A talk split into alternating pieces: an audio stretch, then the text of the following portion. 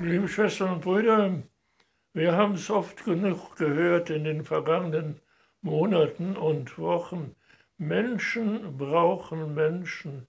Kein Mensch lebt gerne allein, er sucht andere. Und dort, wo sich Menschen zusammenfinden, da handelt es sich meistens zunächst um die Familie.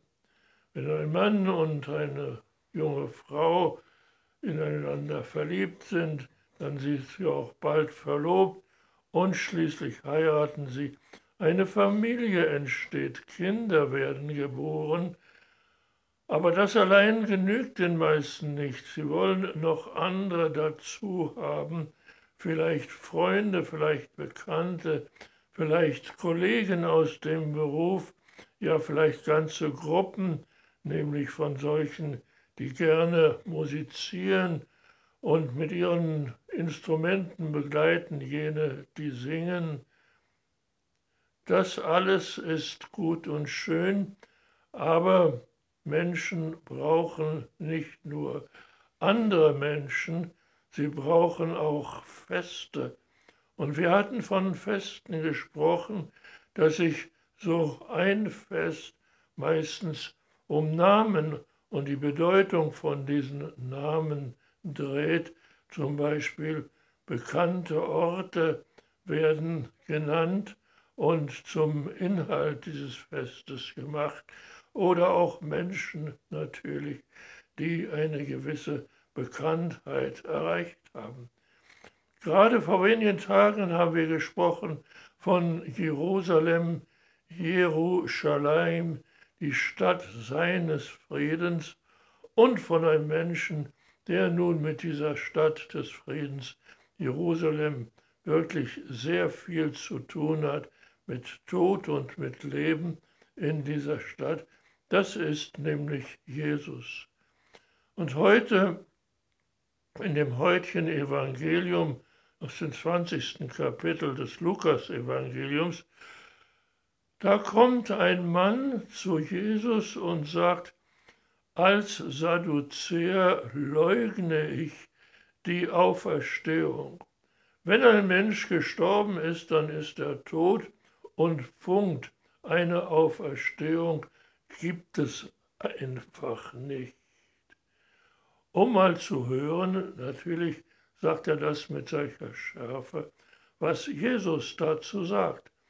Und Jesus sagt, in dieser Welt, in diesem Leben werden sicher Menschen heiraten. Ein Mann wird eine Frau nehmen und es wird Kinder geben. Wenn aber Gott selbst einen Menschen für würdig hält, dann wird dieser Mensch in jene andere Welt kommen, wo man nun allerdings nicht mehr heiratet und wo die Menschen auch nicht sterben. Sie sind da wie die Engel. Sie sind Söhne Gottes genannt. Und dann fügt Jesus noch dazu, das ist gar nicht so neu, das ist erst nicht erst entstanden, als das Christliche in die Welt kam durch Jesus Christus.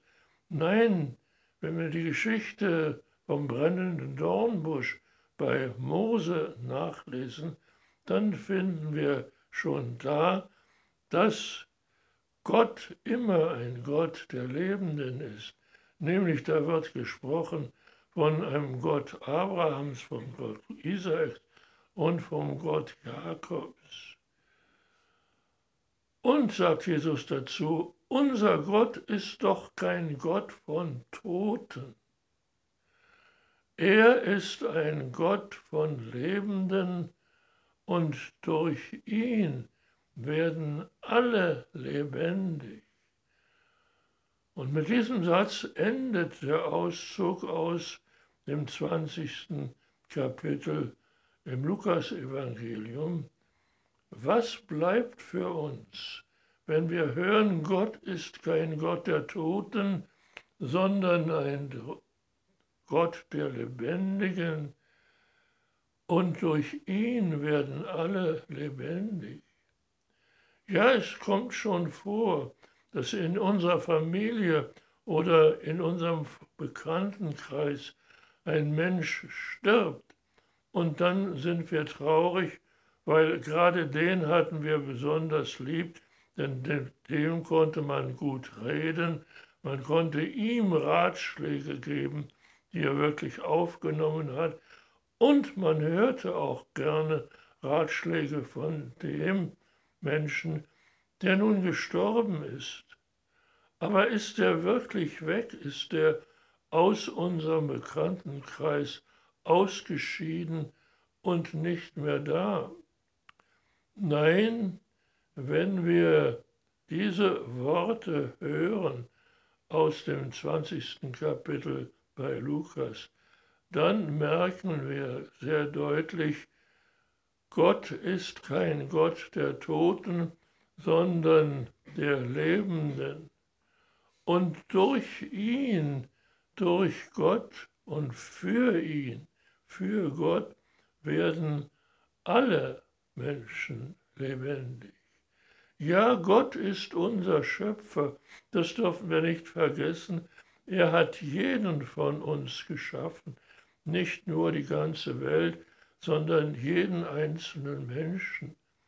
Und deswegen wird auch keiner sterben und tot bleiben.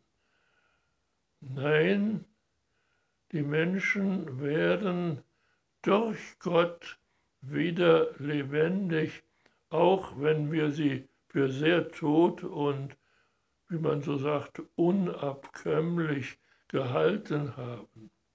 Wir brauchen uns nur sozusagen an die richtige Adresse wenden.